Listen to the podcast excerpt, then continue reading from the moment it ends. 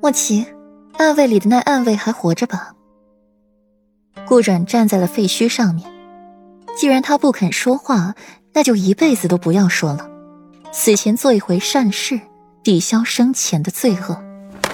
回禀世子妃，那暗卫还活着。莫奇脑子灵光一闪，世子妃的意思是要嫁祸给欧阳家。对呀，欧阳家财力物力，甚至还有眼线安插平城，宫里还有一位明夫人。是最合适做这件事的人选，而且和裴王府积怨已久。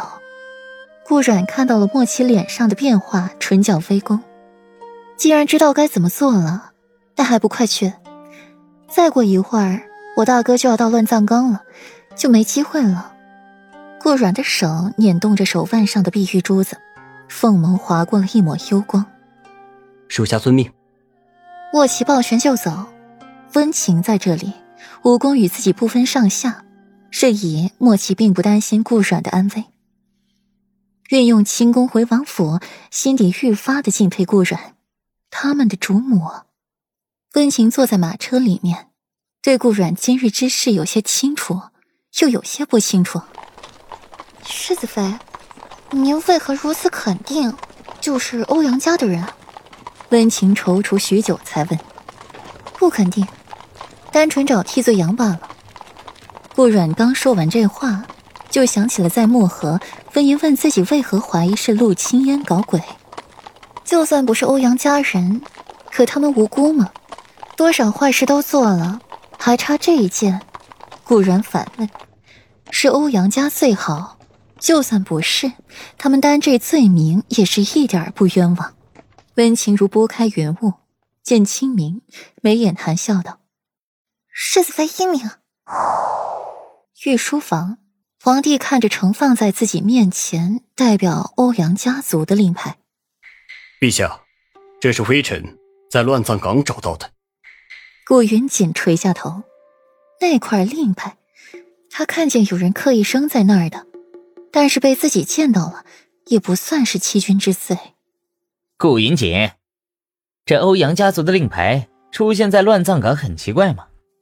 霍明略带不悦的开口：“明明就是柳岩极度诚信，看得裴岑不顺眼，想要毁了他清白，便让自己弟弟找男人去毁了裴岑清白。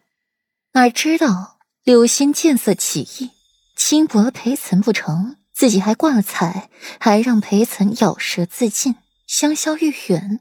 柳岩心底不甘，觉得这样太便宜了裴岑，才命人去购置柴火。”白磷意图烧死他，哪知道白磷的功效极易自燃，今天的风向也出了问题，竟连烧了四处宅子，闯下了弥天大祸。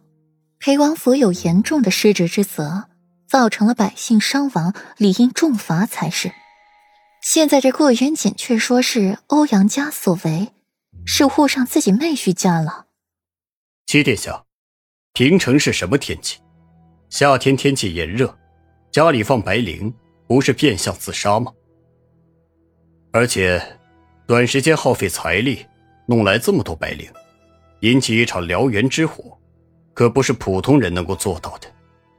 还让西城门的守将擅离职守，任由火势发展，一连烧了四处宅子，足以可见，此人心性狠毒，筹谋已久。